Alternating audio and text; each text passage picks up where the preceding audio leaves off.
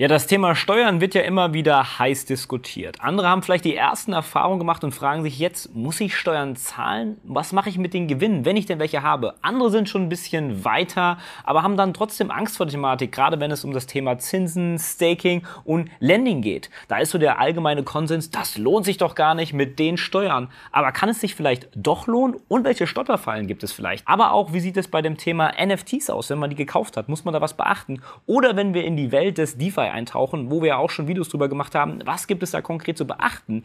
Und wie sieht das Ganze dann wirklich in der Praxis aus? Was für Tricks und Tipps gibt es vielleicht schon jetzt für die Steuererklärung? Wie kann man das Ganze ein Stück weit automatisieren?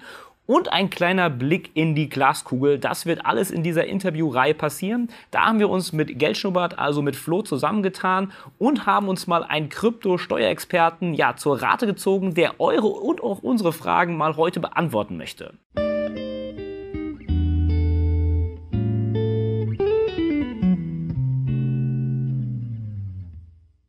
Ja, und dazu haben wir uns einen Experten eingeladen, den Philipp Hornung von der Kanzlei Winheller, ja, ein Rechtsanwalt für Steuerrecht, aber spezialisiert auf unser aller Lieblingsthema, ja, die Kryptowährung und Blockchain-Technologie.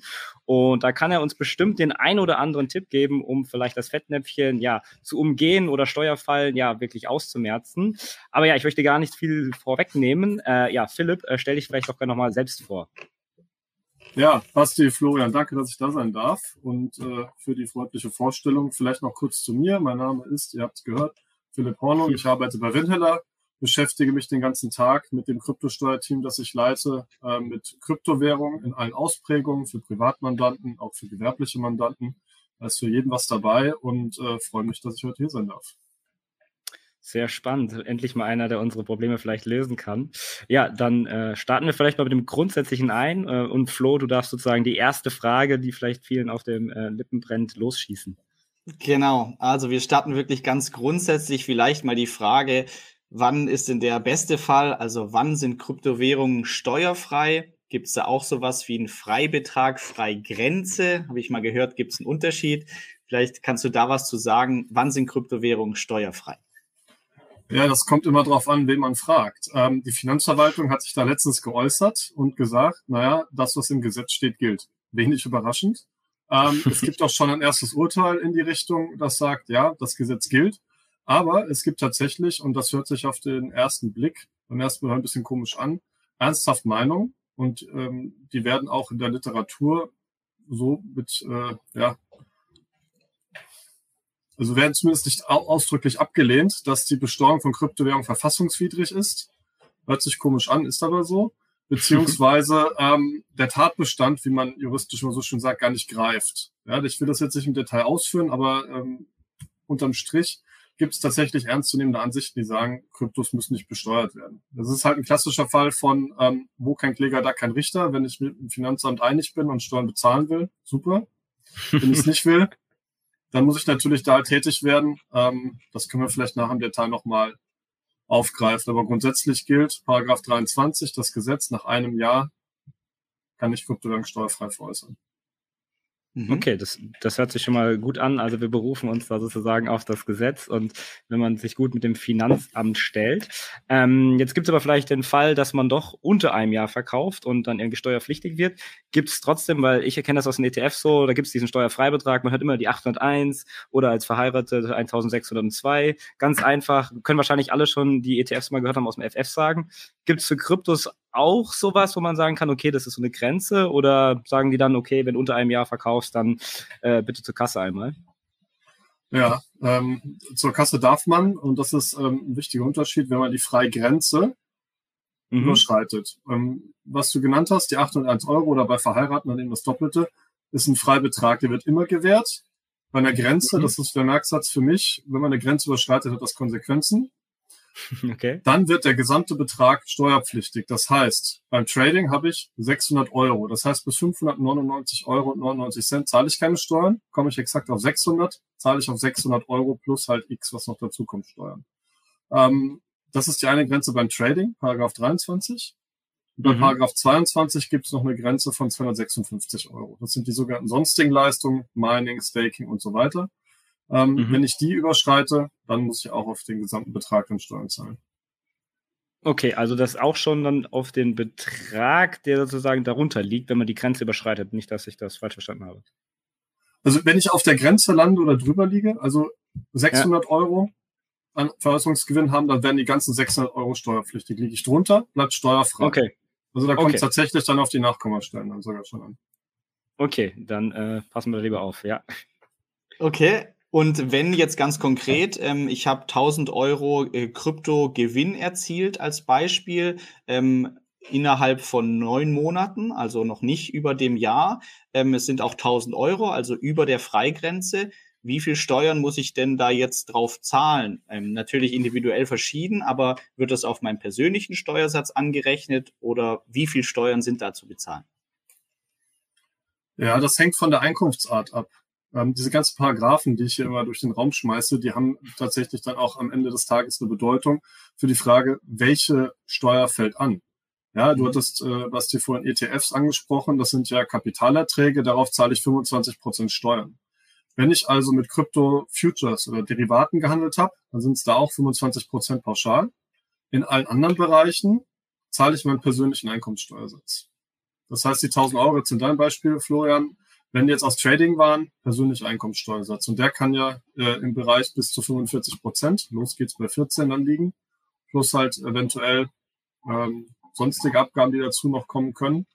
Von daher, äh, ja, das haut dann doch ordentlich rein könnte man vielleicht so ein bisschen den Spruch bringen, Hodler freut's, äh, Trader bereut's oder so. Keine Ahnung, kam mir ja. gerade so spontan, so ein bisschen. Aber ja, dann, äh, ja, äh, der persönliche Einkommensteuersatz, der kann ja dann schon wehtun, sagen wir es mal so. Ähm, aber mhm. vielleicht dann so eine Gegenfrage. Man hat ja öfters vielleicht auch mal den ein oder anderen Coin gekauft, um jetzt keine Shitcoins zu nennen, äh, die vielleicht nicht so gut gelaufen sind, wo das Geld sozusagen weg ist. Ähm, kann man da irgendwas gegenrechnen oder sagen die dann so, ja, ist noch nicht ganz so klar, versuch's mal beim Finanzamt oder gab es da auch schon irgendwie so vielleicht erste Versuche? Also es gibt da zwei wichtige Faktoren. Das eine ist, man muss immer wieder, deswegen äh, muss ich leider mit Paragraphen auch manchmal um dich werfen. Naja. Ähm, darauf hinweisen, es gibt Verlustverrechnungsbeschränkungen. Ja, das heißt, wer mit ETFs handelt, das ist mal ein gutes Beispiel, weiß das. Ja, ich kann Verluste, die ich jetzt zum Beispiel mit Aktien gemacht habe, nicht mit anderen Kapitalerträgen gegenrechnen. So, da mhm. habe ich verschiedene, das nennt man Verlustverrechnungstöpfe. Ähnlich ist es dann auch bei Kryptowährungen. Ich kann die Trading, Gewinne und Verluste miteinander verrechnen, aber ich kann nicht die Verluste aus, sagen wir mal, ähm, ja, was kann man sonst Schönes machen mit Kryptowährungen? Mining? Staking nehmen wir mal als Beispiel. Ja, Mining, mhm. Mining, Verlust mit Mining. Jemand macht Helium-Mining ähm, mit Verlust. Stellen wir uns mal vor, ja, oder jemand macht vielleicht auch, das ist ein positives Beispiel, hohe Gewinne mit dem Mining, aber Verluste beim Trading. Das sind verschiedene Paragraphen, das kann ich nicht miteinander verrechnen. Was aber geht innerhalb eines Paragraphens, also ich mache ziemlich viel Trading mit sagen wir Bitcoin und ein bisschen mit Ethereum, mache bei dem einen Gewinn, bei dem anderen Verlust. Das kann ich innerhalb eines Jahres verrechnen. Das geht immer. Und ich kann ein Jahr die Verluste zurücktragen. Das heißt, wenn ich jetzt in diesem Jahr 2022 horrende Verluste mache, weil der Kurs eingebrochen ist, aber ich hatte in 2021 hohe Gewinne, kann ich das zurücktragen, dann wird das abgezogen. Oder ich kann alternativ, das kann ich mir aussuchen, die Verluste auch unbegrenzt vortragen, heißt das, sprich in den Folgejahren nach Gusto dann halt eben anrechnen lassen. Okay, das ist doch, glaube ich, schon mal sehr wichtig. Der eine oder andere mhm. hat vielleicht schon mal daneben begriffen, um vielleicht ja die Diamonds zu finden, aber dann doch eher ja den Shitcoin gefunden zu haben. Ja, wäre spannend auf jeden Fall schon mal. Cool. Ähm, dann vielleicht noch zur Frage, ähm, wie sieht's aus mit Tausch, Swaps? Also zum Beispiel jetzt, ich wechsle Bitcoin in Ether oder Bitcoin in einen Stablecoin. Ist es steuerlich immer ein Verkauf und damit relevant oder wie sieht es aus für Swaps? Also grundsätzlich, ähm, der Tausch, der Swap von Kryptowährung ist immer steuerpflichtig. Da kann man natürlich auch wieder diverse andere Meinungen, die es so am Markt gibt, ähm, heranziehen und das begründen. Aber die Erfahrung lehrt die Finanzämter, und das ist ja auch in dem F-Schreiben so dargelegt, sind da knallhart und sagen, alles, was ich tausche, ist steuerpflichtig. Bei Stablecoins, der einzige Vorteil, in Anführungszeichen, den man da hat, ist, die sind ja, was den Preis angeht, relativ stabil. Das heißt, wenn ich jetzt Bitcoin, sagen wir mal, USDC oder USDT swappe, der Kurs bleibt einigermaßen stabil. Das heißt, wenn ich dann aus der Stablecoin zurückswappe, ist der steuerpflichtige Gewinn im Regelfall relativ gering. Aber der Kauf und Verkauf von Stablecoins ist auch immer steuerpflichtig. Okay. okay. ja, das ist dann auch schon mal gut zu wissen, weil man ja mal schnell da mal hin und her wechselt. Ähm, dann kann es natürlich sehr schnell komplex werden. Äh, stellt sich immer so die Frage, weil ich merke, dass immer noch so Finanzämter sind vielleicht nicht ganz am Puls der Technik. Ähm, ja, wird das automatisch besteuert oder muss ich dann immer selbst im Finanzamt lostreten? Ähm, nicht, dass wir es umgehen wollen, aber ja, wie wird das aktuell so ein bisschen überhaupt nachgeprüft? Oder ja, suchen Sie sozusagen aktiv nach sozusagen Verbrechen? Ähm, ja und nein. Also vielleicht mal als Einstieg ganz wichtig, Steuererziehung ist kein Kavaliersdelikt. Ja. Ähm, das heißt, wenn man Steuern hinterzieht, das kann ungünstig enden. Von daher, ähm, auch wenn die Finanzämter, da hast du recht, aktuell, äh, ja, es ist halt eine deutsche Behörde, die sind nicht unbedingt immer die fortschrittlichsten, ähm, noch nicht am ja, Puls der Zeit liegt und alles weiß, Wer weiß, was in fünf, sechs, sieben, acht, neun, zehn Jahren ist. Ja, Steuerverjährung verjährt, äh, Steuerhinterziehung verjährt relativ äh, spät erst, teilweise 15 Jahre. Von daher ist das äh, eine Wette auf die Zukunft, die man nicht unbedingt eingehen sollte. Ähm, automatisch besteuert wird's, wenn man, also grundsätzlich nein, kann man einfach sagen, grundsätzlich nein. Ausnahmen kann man sich denken, aber ist mir bis jetzt auch noch nicht vorgekommen. Von daher, das Finanzamt muss man halt einfach in Kenntnis setzen, das, was man gemacht hat. Ja, ich glaube, das ist äh, ganz wichtig. Dieses Umgehen haben sich wahrscheinlich viele den Wunsch und weiß ich was. Aber ja, ich glaube, da muss man dann gucken. Steuertools gibt es ja inzwischen auch schon einige, die unterstützen. Ähm, ihr habt ja, kann man offen sagen, sozusagen auch eine Kooperation mit Accounting. Da habe ich sogar selbst auch schon meine Steuer mitgemacht. Ähm, hilft natürlich auf jeden Fall mit dabei. Also es ist nicht so schön wie beim, äh, bei der Bank. Vielleicht in der Zukunft mal. Äh, also das sollte man dann doch beachten und mal nachschauen, bevor man da, glaube ich, ins Fettnäpfchen trifft. Also, Aber dann, die, ja. Ja, also es, es gibt schon Gestaltungsspielräume, die man nutzen kann. Also es lohnt sich schon, sich da ein paar Gedanken zu machen. Das ist natürlich nicht so, dass man dann halt die Wahl zwischen keine Steuern und ein bisschen Steuern oder Normalsteuern hat. Aber man kann das natürlich schon im Rahmen des Legalen versuchen zu optimieren. Da gibt es natürlich Gestaltungsmöglichkeiten. Ähm, was auch teilweise darauf aufbaut, dass das Finanzamt gar nicht die technischen Möglichkeiten hat, alles nachzuprüfen. Was jetzt nicht heißt, man darf dir was Falsches erklären und baut absichtlich ja, Fehler ein und rechnet sich arm. Aber ähm, der klassische Fall, den wir aktuell haben, ist zehn Jahre Haltefrist. Ja, das ist ja auch ein Thema, was mhm. wir dann nochmal aufgreifen im Detail. Aber ähm, wenn ich eine Berechnung einreiche mit einem Jahr Haltefrist, ähm, ja, dann ist das halt so. Das Finanzamt kann nicht ausrechnen, wie hoch die Gewinne werden mit zehn Jahren. Von daher ja. lohnt es sich halt schon, sich zu überlegen, was mache ich. Und äh, ja, die, die Unwissenheit des Finanzamtes kann man tatsächlich dann auch ausnutzen zum Teil. Okay, also gesagt, ja, auf jeden Fall. Ähm, aber kommen wir vielleicht nochmal zur nächsten Frage, die Flo dann hat, die vielleicht auch in die Richtung geht, sozusagen, wie man da vorgehen könnte. Genau, also jetzt, also man hört es immer first in, first out, aber ist nicht so ganz klar, was denn da jetzt wirklich gilt. Also das pragmatische Beispiel, ich kaufe einen Bitcoin und dann kaufe ich mir noch einen zweiten Bitcoin und jetzt nach einem Jahr, wo ich den ersten Bitcoin schon halte, kann ich jetzt quasi diesen ersten Bitcoin ähm, verkaufen steuerfrei oder wird es dann auf die zweite Hälfte angerechnet? Also wie ist das, dieses First In, First Out Prinzip? Ähm, Gibt es da eine Vorgabe oder habe ich da ein Wahlrecht? Also im Gesetz steht nichts. Da steht was zu Fremdwährungsbeträgen und FIFO, aber Kryptos sind dann Kryptos. Die haben, nennen sich zwar auch Währungen, aber sind halt keine Fremdwährungsbeträge. Das BMF interessiert das nicht. Das sagt, naja, ist dasselbe. Wir machen FIFO.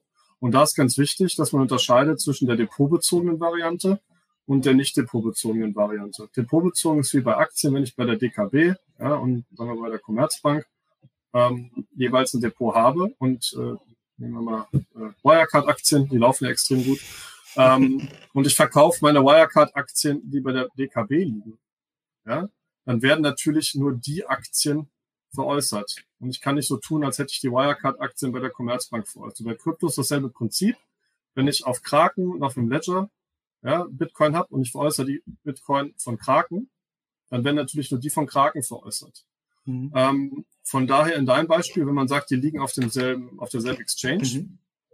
ja, FIFO-Verfahren, depotbezogen, klar, der ältere Coin wird fiktiv zuerst veräußert. Und mhm. wenn der steuerfrei war, weil ein Jahr abgelaufen ist, dann ist das natürlich steuerfrei.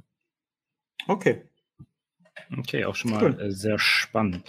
Ähm, dann noch so eine andere Frage, die, glaube ich, viele sich am Anfang irgendwie stellen, ähm, um diese ein Jahr steuerfrei zu bekommen. Ähm, kann, muss man die auf einer Wallet halten oder wenn ich die sozusagen auf meine andere Wallet verschiebe oder ich bin zum Beispiel bei irgendeinem Anbieter und möchte es dann aber auf meinen Ledger haben, weil ich meine Coins sozusagen selbst sichern möchte, ähm, gilt dann immer noch das eine Jahr oder ist dann schon irgendwas passiert sozusagen, dass irgendwie ein Verkauf stattgefunden hat, sozusagen nicht in der Realität, aber irgendwie was verändert hat sich? Also reine Depotüberträge, also der Übertrag jetzt von der Börse auf ein Wallet oder Wallets untereinander und so weiter, das ist nicht steuerpflichtige Veräußerung, ist ja immer entgeltlich gegen einen Dritten und ich kann, ich bin ja zu mir nicht der Dritte. Ja, ich bin ja. dieselbe Person. Ähm, das ist halt dann aber teilweise auch ein praktisches Problem, geringes, aber das sollte man im Hinterkopf behalten.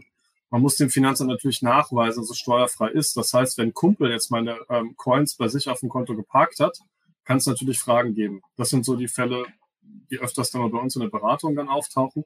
Das kann man auch lösen. Nur das, das sollte man halt im Hinterkopf haben. Ich muss es auch nachweisen, dass ich ein Jahr den Coin in meinem Besitz hatte. Okay, nachweisen ist dann schon mal wichtig, dokumentieren auf jeden Fall und dann da die Tools auf jeden Fall sich zur Hand ziehen, weil sonst mit Stift und Papier äh, wird es wahrscheinlich schwierig. ja. Genau. Da kommen wir auf jeden Fall auch noch zu dem Thema Dokumentation oder wie mache ich das, dass ich nachher keine Probleme bekomme. Starten wir jetzt mal quasi in Teil zwei bisschen fortgeschrittener. Wenn ich sage, ich möchte nicht nur kaufen, verkaufen, sondern möchte vielleicht auch Lending, Staking, Liquidity Mining machen, dann haben vor allem auch in Deutschland, ist dann immer erst die erste Frage, ja, wie sieht denn das da jetzt mit den Steuern aus? Ähm, um da vielleicht mal reinzustarten, das Thema Lending. Also ich kann meine Coins verleihen und bekomme dafür Lending Rewards. Ähm, wie stellt sich das steuerlich dar? Sind da zum Beispiel nur diese Lending Rewards? Muss ich die versteuern? Oder wenn ich diese Coins ins Lending gebe, passiert da steuerlich auch schon was? Wie sieht es steuerlich beim, beim Lending aus? Also zu den Rewards, da gibt es auch keine zwei Meinungen. Die sind steuerpflichtig. Immer dann, wenn ich Einkünfte erziele aus Lending, Staking und so weiter, das wird auch gar nicht irgendwie abgestritten irgendwo, ist das grundsätzlich erstmal steuerpflichtig. Das heißt, ich habe Einkünfte, das ist dann Paragraph 22 Nummer 3, sonstige Leistung, und das ist das mit den 256 Euro Freigrenze. Mhm. Ähm, das ist gesetzt normalerweise beim Lending, das ist ja bei der Bank dasselbe, wenn ich mein Geld auf mein Konto einzahle, dann ist es immer noch mein Geld. Ja, bei Kryptowährungen ist dasselbe. Ich zahle das, äh, sagen wir mal, auf Nexo zum Beispiel ein. Ich kann die Kryptowährung jederzeit wieder abziehen. Dann findet mhm. natürlich keine Veräußerung statt. Das sind noch meine Kryptowährungen. Ja, Im DeFi-Bereich muss man natürlich gucken. Da kommen wir vielleicht nachher beim Thema Liquidity Mining nochmal drauf im Detail. Ähm, wenn es meine Coins noch sind, kein Problem, zahle ich keine Steuern, weil dann habe ich sie ja nicht veräußert. Mhm. Okay, und vielleicht da noch eine nachgeschobene Frage. Ähm, die Rewards oder die Lending-Erträge, wenn da Steuern drauf anfallen, sind es dann, ist es dann auch Kapitalertragsteuer oder ist es dann auch wieder auf meinem persönlichen Einkommensteuersatz? Ja, weil das ähm, leider, muss man äh, schon sagen, ähm, Einkünfte nach Paragraph 22 Nummer 3 sind, sonstige Leistungen, fällt der persönliche Einkommenssteuersatz an. Kann man natürlich diskutieren und halt sagen, naja, Lending ja, ich verleihe Bitcoin. Bitcoin ist in El Salvador beispielsweise Zahlungsmittel. Kann man nicht sagen, sind trotzdem irgendwie Kapitalerträge sowie Zinsen. Die Finanzverwaltung sagt nein. Da kann man sich natürlich drum streiten, wenn es um viel Geld geht. Aber ähm, ja, wenn man sich halt nicht streiten möchte, zahlt man den persönlichen Einkommenssteuersatz. Okay, Okay, auch wieder sozusagen ein unangenehmer Steuersatz. Ja. ja. ähm, ja. Aber es gibt ja für alles Möglichkeiten. Ich sage immer, irgendwie Steuern sollten nicht ein Grund sein, nicht zu investieren. Äh, da hat man gar, mit, gar niemand mit geholfen. Das Finanzamt verdient auch nichts und man selbst vielleicht im Ende auch nicht.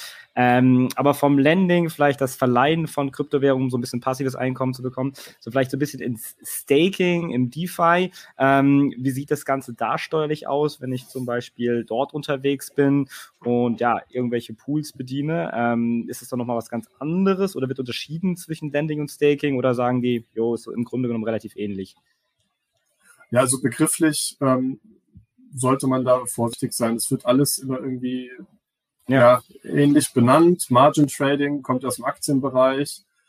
Man muss halt gucken, was steckt drin. Und ähm, die einzige Unterscheidung, die man da halt treffen muss, ist, gehören mir die Coins noch? Wenn ich sie dann irgendwo hingebe, kann ich sie jederzeit so zurückbekommen oder halt nicht mehr. Ähm, bei den Rewards, das jetzt beim Lending, Staking, Liquidity Mining und so weiter, wie gesagt, da gibt es keine zwei Meinungen, steuerpflichtig. Wenn ich jetzt, sagen wir mal, ähm, meine Kryptowährung in den Pool gebe und ich habe eine Permanent Loss wie beim Liquidity Mining und ich kriege die dann auch nicht in derselben Stückelung zurück, wie ich sie reingegeben habe, auch wenn die vom Wert her gleich sind, dann kann man natürlich schon diskutieren, habe ich die dann quasi verkauft, als ich sie in den Pool gegeben habe. Wenn ich aber immer das zurückbekomme, was ich hergegeben habe, dann habe ich sie im Regelfall nicht veräußert. Da muss man natürlich im Detail nochmal gucken. Aber jetzt im Beispiel nehmen wir mal ähm, Cake. Ich gebe meine Kryptowährung dem Anbieter zum Staking. Ich bekomme die wieder zurück. Kein Problem, sind immer noch meine gewesen. Sind natürlich jetzt nicht die exakt gleichen Kryptowährungen. Ja, also wenn man die nummerieren würde, kriegt man wahrscheinlich eine andere Seriennummer zurück. Aber es sind immer noch meine, ist wie bei der Bank. Dasselbe, ich kriege das Geld von meinem Konto zurück. Ich habe es nicht verkauft. Von daher es findet keine Veräußerung statt, keine Steuerpflicht. Okay. okay. Verstanden. Vielleicht, ja. ja. Vielleicht da noch, nee, nur noch eine Frage zwischengeschoben, die mir jetzt noch aufgepoppt ist, nach dem, was du am Anfang gesagt hast, nämlich, ähm, also Crypto Futures oder ähnliches. Da kam ich jetzt noch drauf, und zwar gibt es den Fall, zum Beispiel bei der FTX-Börse kann ich quasi ein Bull ETH kaufen. Das heißt, dreifach ähm, also wenn der Bitcoin 100% nach oben geht, geht der dreimal so viel nach oben. Das wäre ja ein Kryptoderivat, sind auf Erträge von solchen. Ähm, ist es dann auch die Kapitalertragssteuer oder wieder, nee, ist Krypto deshalb persönlicher Steuersatz?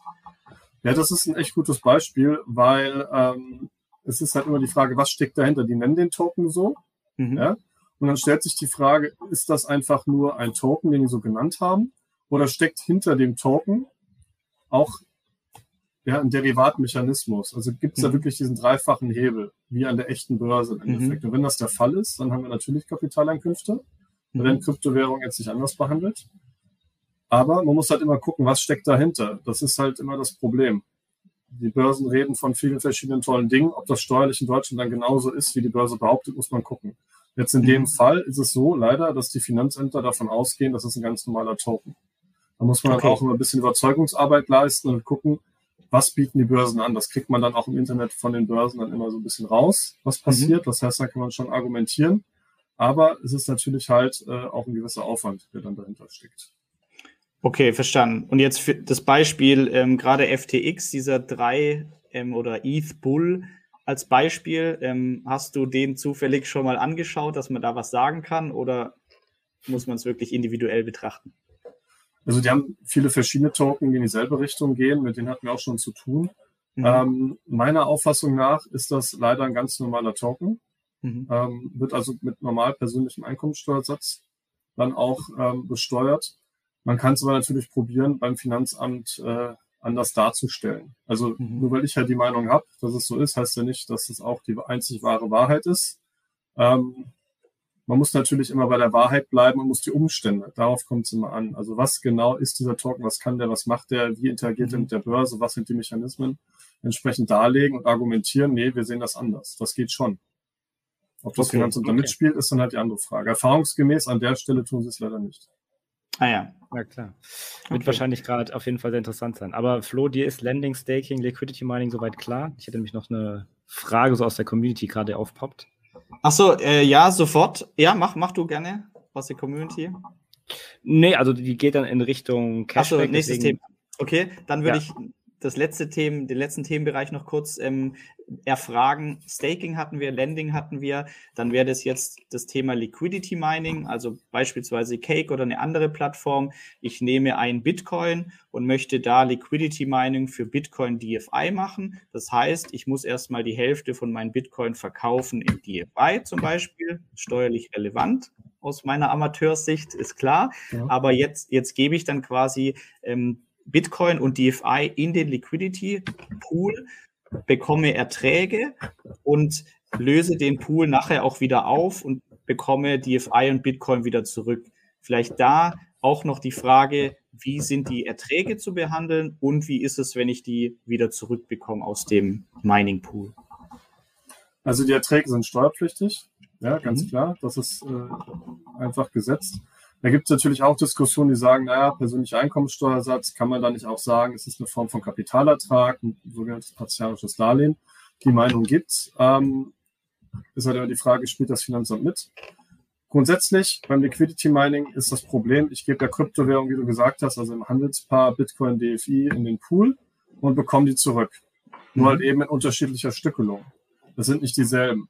Und von daher muss man wahrscheinlich davon ausgehen, dass das Finanzamt den Sachverhalt so beurteilen wird, dass ich, wenn ich die Kryptowährung in den Pool gebe, sie verkaufe, gegen halt eben Anteile, Bezugsrechte, mhm. wenn man so will, aus dem Pool. Und dann, wenn ich aus dem Pool aussteige, die Kryptowährung wieder neu kaufe. Sprich, mhm. die Haltefrist von einem Jahr beginnt dann neu zu laufen. Mhm. Das kann man auch anders sehen, würde ich auch immer anders vertreten. Nur die Wahrscheinlichkeit, dass das Finanzamt an der Stelle einhakt und sagt, hm, sehen wir anders, ist halt relativ hoch. Sprich, man muss schon überlegen, ähm, gehe ich mit meinem steuerfreien Token da rein in den Pool, weil wenn ich die jetzt zurückbekomme, habe ich wieder die Haltefrist von einem Jahr. Mhm.